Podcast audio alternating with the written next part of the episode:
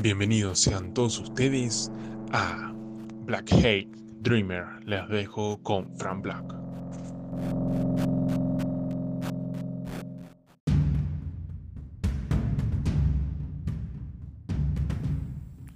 Hola amigos lectores, los saluda Betty, deseando que tengan un maravilloso día y una excelente semana.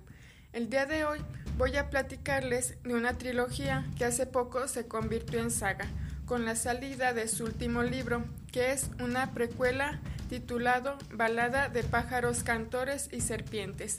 La trilogía de la que les hablo es Los Juegos del Hambre, escrito por Susan Collins en 2008. Esta historia está basada en lo que anteriormente fue América del Norte, pero ahora se encuentra Panem en un contexto post-apocalíptico. La sociedad se divide en 12 distritos y a medida del más grande es el más pobre, y cada uno de ellos se encarga de enviarles un diferente producto a Panem, el cual es el distrito más rico. La historia se centra en Katniss, una chica del distrito 12, el más pobre, dedicado a la minería. Al quedarse huérfana de padre, debe tomar el mando de su familia, es decir, su hermana Prin y su madre. Al llegar como cada año la temporada de los Juegos del Hambre, ella junto a su hermana se preparan para ser seleccionadas. Cada distrito debe mandar a dos tributos, un hombre y una mujer, que son seleccionados de una urna donde están los nombres según los años que tengan y la cuenta que deben. En esta ocasión es seleccionada la hermana de Katniss, Prin, pero ella se nombra como voluntario. Katniss junto a Pita son seleccionados para participar en los Juegos del Hambre.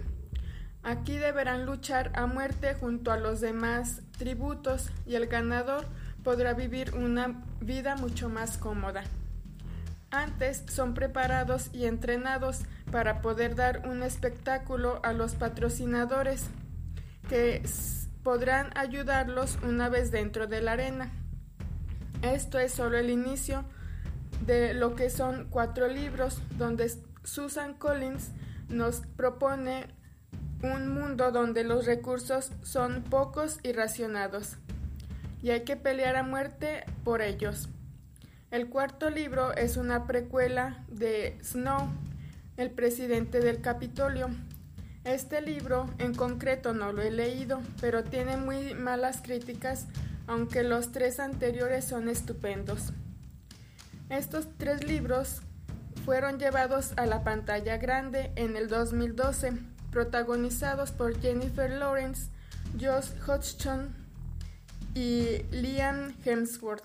Personalmente, cuando vi la primera película, no tenía muchas ganas de leer los libros, porque la película no me impactó tanto, pero al tenerlo al alcance me animé a leerlo y me impresionó mucho el final tan diferente a la película, pues no tiene nada que ver el drama que se vive en el libro al que se vive en la pantalla. Las dos películas posteriores también son buenas, pero nada que ver con los libros. Del último libro de los Juegos del Hambre, Balada de pájaros, cantores y serpientes, también se espera que haya una película, pero aún no se tiene la fecha definida. Esta historia ha marcado un parteaguas en la literatura distópica juvenil, llegando a muchos jóvenes que anteriormente no tenían el gusto por la literatura, y a partir de ahí se sumaron a este mundo de las letras y a descubrir otras historias parecidas a esta. Igualmente inspiró a muchos autores para crear historias distópicas, algunas con éxito y algunas no tanto. Espero que les haya gustado mi recomendación y le den una oportunidad tanto al libro como a la película. Sin más por el momento, adiós y pasen la salvo.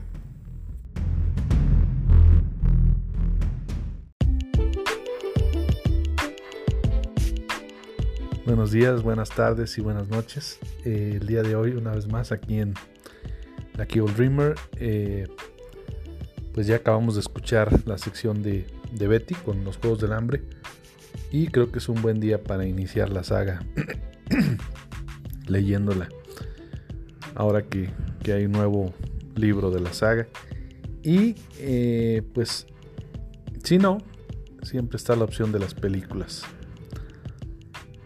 Eh, pero bueno, pues no sé si hayan visto ya WandaVision.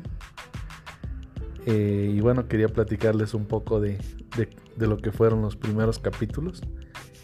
Y para eso, aquí está Games, que, que puede, pues vamos a platicar un poco de lo que fueron los primeros capítulos de, de WandaVision. Y pues no sé, no sé si todos esperaban lo que, lo que vimos. Eh, pero bueno, a mí me recordó eh, un poco a, a esas series antiguas, por ejemplo, Mi Bella Genio, Encantada, eh, un poco obviamente a, a la familia Adams, la familia Monsters, de ese tipo de comedias americanas o incluso de Reino Unido que pues nos hicieron tan famosos. Entonces, pues no sé, ¿qué opines sobre estos primeros dos capítulos? Yo honestamente, a mí me gustaron. Ah, yo creo que si tienes paciencia y eres de veras ah, un fan de Marvel, ah, te van a gustar los episodios por, lo, por el cuento que tienen que decir. A lo mejor sí estaban un poco lentos, pero creo que tiene su remedio. Y como dices tú, me recuerda mucho a los esos shows de antes, aunque pues obviamente yo ahorita nomás tengo 21 años y obviamente no veo tantos de esos. ¿No te tocó tanto de esos? Sí, sí, se ve definitivamente a esos shows porque sí he visto algunos y sí me recuerda mucho a eso.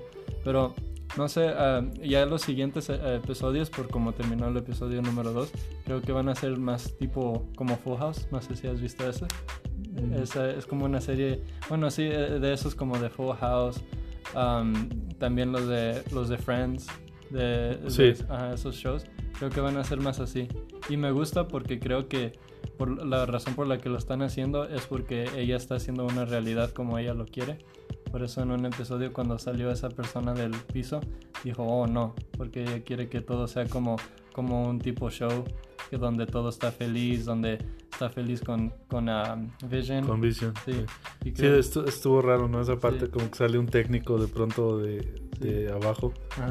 Eh, entonces yo también creo que eh, como que como si fuera eh, en cada década. Mm. Ahora van a empezar a lo mejor copias de shows como, sí es cierto, como Friends, como How I Met Your Mother, como ah, sí. todo ese tipo de, de, shows que también están buenos. entonces creo que que pinta bien el, futuro. pero incluso estos dos capítulos a mí me gustaron. No necesariamente siempre tiene que ser acción. Ah, eh, me gustó como una historia de familia en la que están conviviendo con el vecindario y los problemas que, que, suceden de vez en cuando en el trabajo. El, el, hecho de que pues no sea humano y se tenga que hacer pasar por humano y pasen cosas tan absurdas como lo que ya van a ver en el capítulo 2 donde... Oh, se termina metiendo un, eh, una especie como de chicle, ¿era? Oh, sí, el chicle. y, y, eso empieza como que a, a, hacerlo parecer como que está borracho. No sé, detalles que están simpáticos y, y pues es parte de, de los episodios que veíamos normalmente en esa época. Así que sí me identifico con esa comedia y, y pues yo supongo como dices y no lo había analizado así que sí, en estos siguientes capítulos ya va a ser como que la comedia más de los noventas. Y a lo mejor va a cerrar ya con pues, series más tipo actuales. Porque algo que había leído o escuchado es que los últimos tres capítulos van a durar mucho más de lo que duraron estos capítulos. No, estaría bien. Sí, que van a durar mucho más. O sea, eso me dice que los últimos tres ya van a ser como... Ya en serio. O sea, ya a lo mejor ella ya se va a ir dando cuenta que está en una realidad alterna y que de alguna manera la están controlando y pues ahí es donde a lo mejor empieza el drama en, verdad. Sí, aunque ah, aunque yo también creo que cada episodio, como, aunque ahorita tienen comedia, van, van a ponerse más en serio porque ah, como los tiempos de ahora, cada serie que ves ya, ya casi no tiene tanta comedia y los shows de ahorita son más serios, más tienen historias más pues realísticas al mundo. Creo que va a pasar así y que cada vez va averiguando más y se va a poner más serio y se va a acordar de cómo es ella y lo que le pasó en su pasado. Y aunque yo pienso que a lo mejor sabe un poco lo que está haciendo, si cambió la realidad cuando salió ese tipo, a lo mejor sí sabe un poco como que, oh, ok, sí puedo cambiar la realidad, pero alguien la, la, hizo que llegara a ese punto, que le dijo, oh no, tú puedes tener la vida como quieras. A lo mejor fue la misma Agatha que se supone que va a ser una de las villanas, o a lo mejor hay otro malo que no, que no quiso decir Marvel que está por ahí. Ahorita uh, están, están pasando un rumor que dicen que según Mephisto va a estar ahí. Eso, Eso estaría bueno. Estaría bien.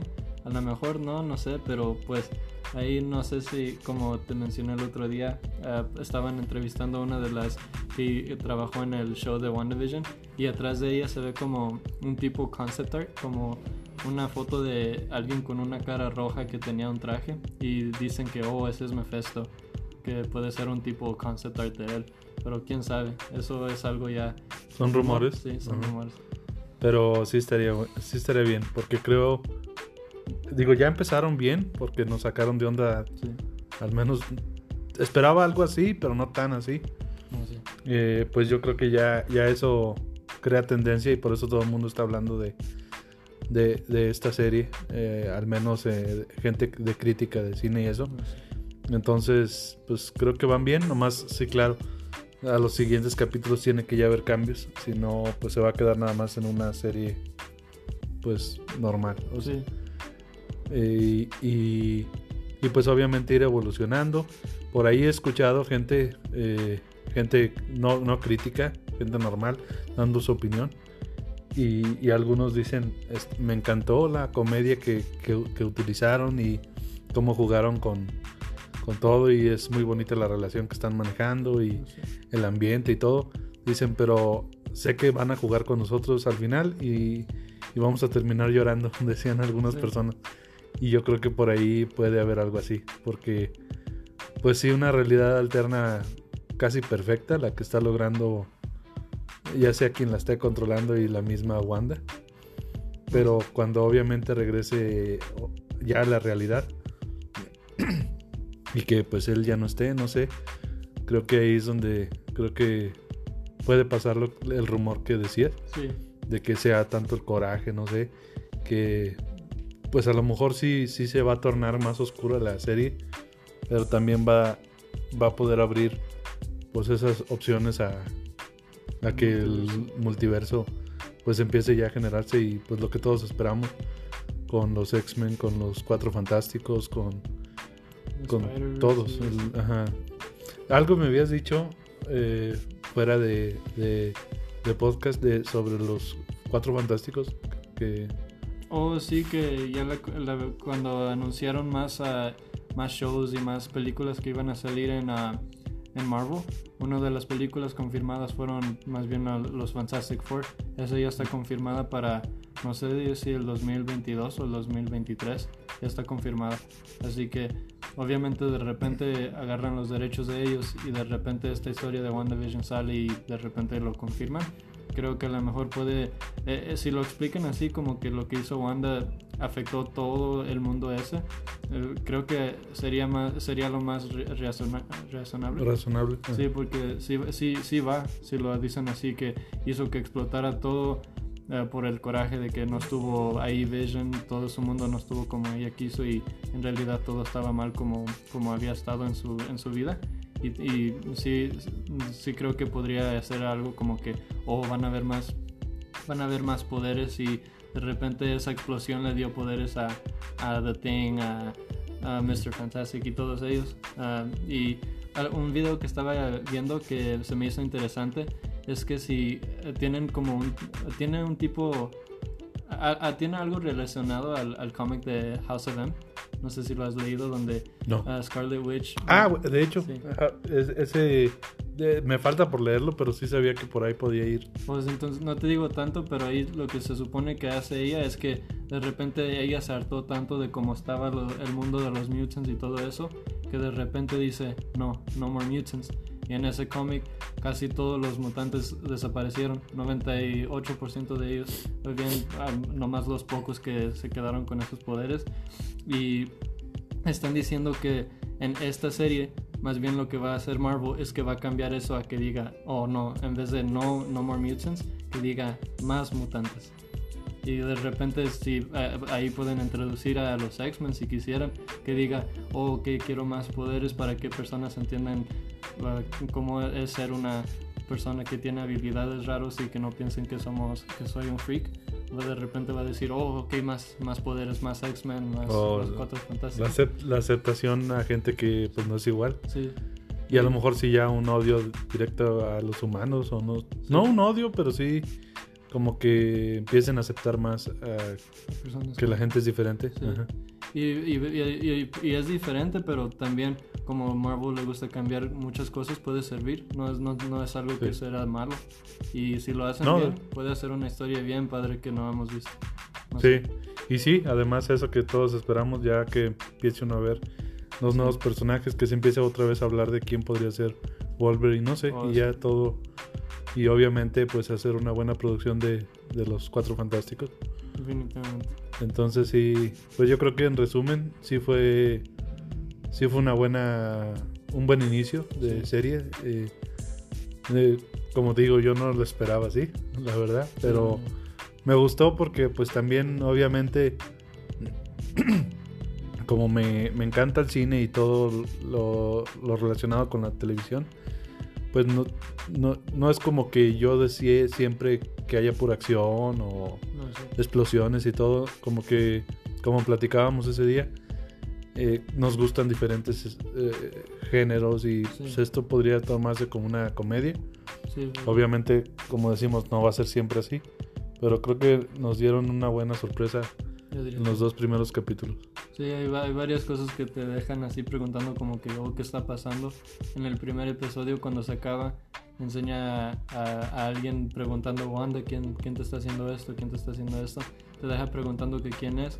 Y muchos están diciendo en, la, en videos que es la compañía de Sword, que salen, que salen en los cómics, es la otra versión como de S.H.I.E.L.D. Porque ahí si ves en la pantalla que sale y de repente cierran un libro, un librito, Sí. tiene un signo de una espada y dicen que puede ser sword o unos están diciendo que, que a lo mejor es aim si son malos que lo tienen a ella pero creo que van a ser buenos que la están tratando de ayudar. De sal- pero pueden decir que eh, estaban, estaban diciendo que puede ser sword peleando con aim en controlar su poder algo así.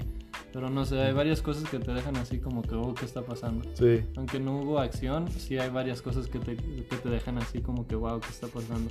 Y eso es lo, lo padre de Marvel, es que no siempre quieren que esté todo como, que sea exactamente como los cómics, que te quieren sorprender.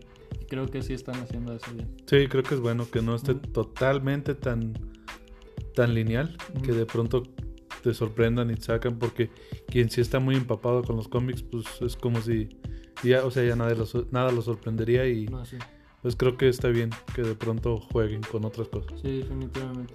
Y ojalá que, lo, que esto, todo lo de WandaVision lo, lo, lo hagan bien, porque eh, esto, esto pueden usarlo para que haya muchas cosas para el futuro. Sí, como decimos lo de X-Men 4 Fantástico. Si no, no sé cómo lo harían ya en el futuro. Eh, sí, eh, creo que sí encuentra, van, encontrarían una manera, pero no sé, como que esto pueden usarlo a que de veras ya salgan muchas cosas de ahí. Y otra cosa que escuché y que obviamente también es positivo, que esta serie es la que más ha costado en la historia. No lo sé. Eh, no me acuerdo el- la cantidad, la, la leí ayer, pero ya se me olvidó ahorita, pero sí es que gastaron exagerado, o sea, como una producción yo creo como de cine. Y me quedé pensando, pues para los dos capítulos que vimos, pues sí como para haber gastado tanto en esos capítulos, no. Entonces lo que me da a pensar que los siguientes capítulos a lo mejor no van a ser los más sorpresivos en cuanto a presupuesto, pero esos tres últimos que mencionó Kevin Feige eh, me hace pensar que es cuando vamos a ver en realidad pues lo que estamos acostumbrados con, sí, con Avengers, con Wanda, Visión y todos. sí. Así que pues eh, creo que vale la pena seguir, seguir viendo esa serie. Sí. Porque va a ser también un parteaguas para Loki. Oh, eh, sí, sí. Y pues lo que venga después, el Winter Soldier y todos esos.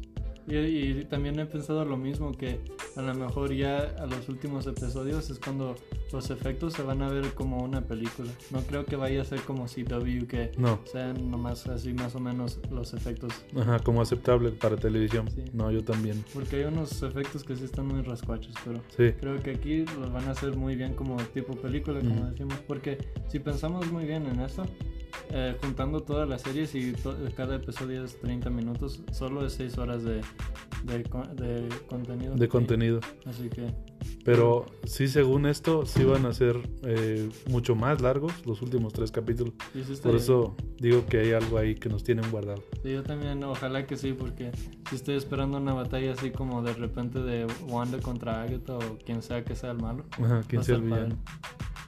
Y pues bueno, eh, ¿dónde te podemos encontrar? Tus redes sociales. O me pueden encontrar en Spotify o en Apple Music como Giancarlos, en Instagram o en YouTube como Gonzalo Sarinana. Y, y sí, eh, sí. Muy bien. Giancarlos, eh, al final sería con Z. O sí, con Z. Y pues, pues gracias.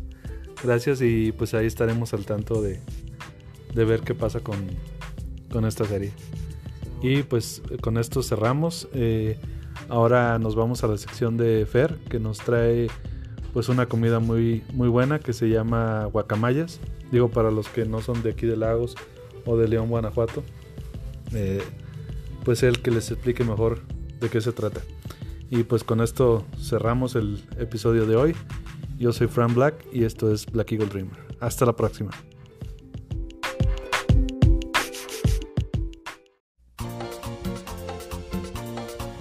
La curiosa historia detrás de las guacamayas. La ciudad de León, Guanajuato, tiene una comida conocida como guacamaya, aunque muchos lo consideran una botana. La guacamaya es un alimento rupestre, callejero, de hambriados oficinistas, crudos o domingueros.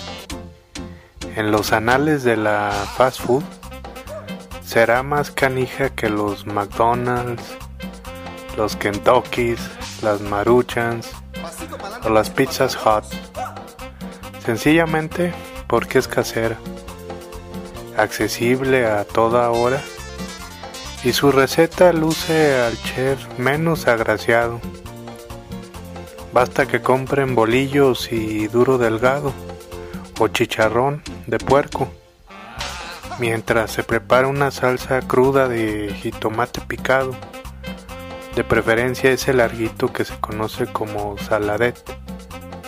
Chile de árbol debidamente martajado o molido, cebolla picada y una pizca de sal. Si uno quiere ser ortodoxo, habrá que dejar la salsa terriblemente picante. Sus orígenes se remontan allá en el año de 1952, cuando un joven que se juntaba con sus amigos para tomar se reunía en las calles Centenario y Luis Bravo, donde vendían chicharrón y un señor al que todos en León lo conocían como Don Deme. Su nombre era Demetrio Este hombre tenía la tradición de freír duros.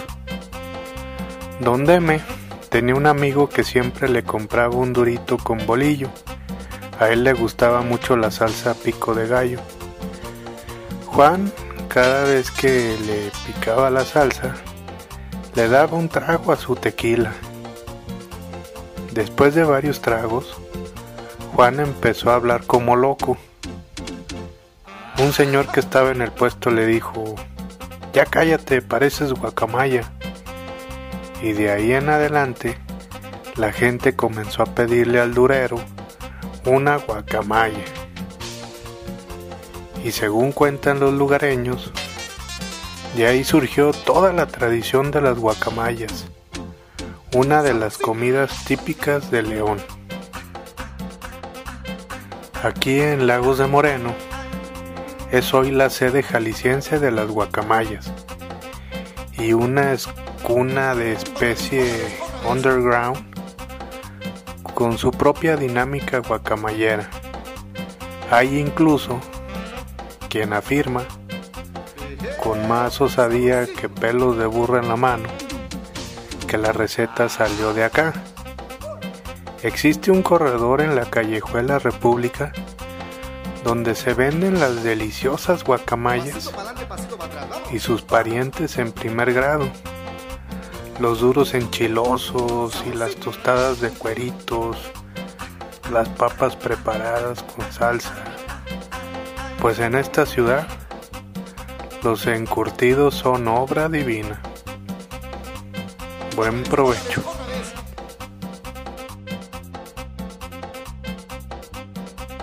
Soy Fer Cedillo Ortiz y nos escuchamos en mi próxima entrega.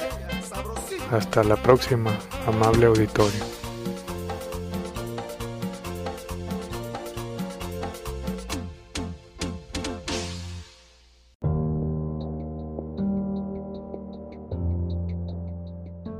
Ya terminó este podcast del Frank Black. Que tengan una agradable semana. Ahora sigan escuchando su música favorita. Hasta la próxima.